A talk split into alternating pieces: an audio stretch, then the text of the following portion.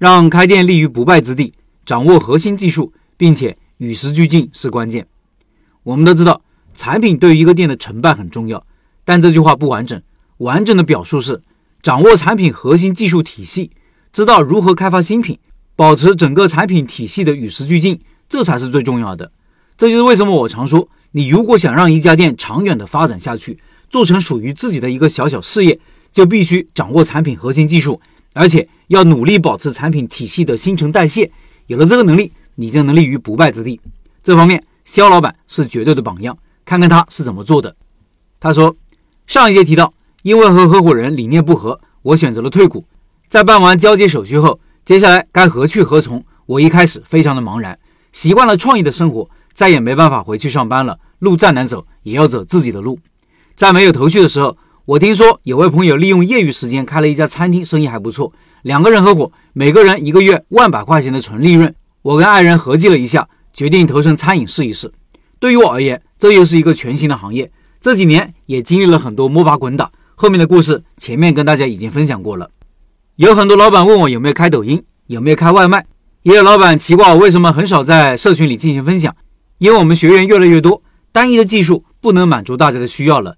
这一年多来，我将工作和学习的重心放在新技术的开发上，很少在群里进行分享。在今年疫情到处频发的情况下，我抽时间去了浙江、湖南、成都、重庆、云南。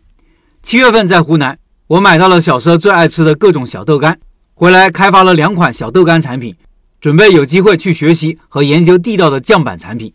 八月在浙江。我跑遍了附近的工业区和市区，了解当地卤菜行业的分布情况以及菜品特点。也在八月，在成都，我见到了大街小巷的四川卤菜、现捞卤味，生意好一点的店都会买个几十块钱尝一尝。也拜访了两家比较好的同行老板，看到了很多有意思的新产品。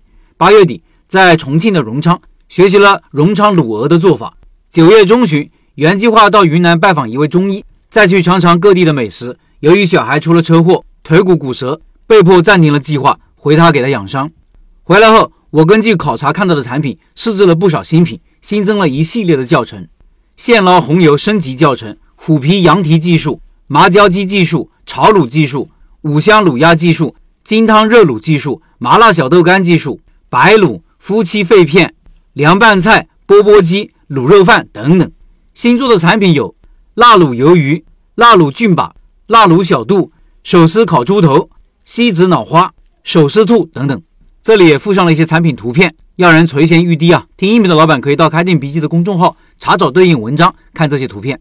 开发这么多产品和技术，一方面是我长期以来的习惯，只要脑子里有一个想法，就会去实践，不管目前店里有没有需求，储备个技术总会有用上的时候。另一方面，我们的学员来自全国各地，每个地方的消费习惯都不一样，我卖的不好的产品，到学员那里可能卖得很好。我要卖的好的产品，学员那里未必好卖。提供各种技术给大家学习，让大家在开店的时候手里有子弹，心里不慌。学习是一件终身值得去做的事情。从我二十多年来的工作经历来看，每次重大的工作转折点遇到的机会，之所以能够抓住，都离不开我之前的知识和技术储备。去年老陈来店里考察我的时候，老陈提出两个问题：第一是产品是否标准化了；第二能否把自己的成功经验提取出来。还要表达出来，而这两点其实我早就已经做好了。我和我的一部分学员一样，学历并不高，当然也有相当一部分同学接受过大学或者以上的教育，但在餐饮行业仍然是一名新手。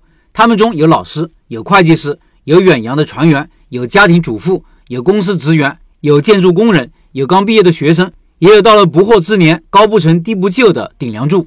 大家都抱着相同的想法，学习和储备新的技能，因为大家相信机会。只属于有准备的人。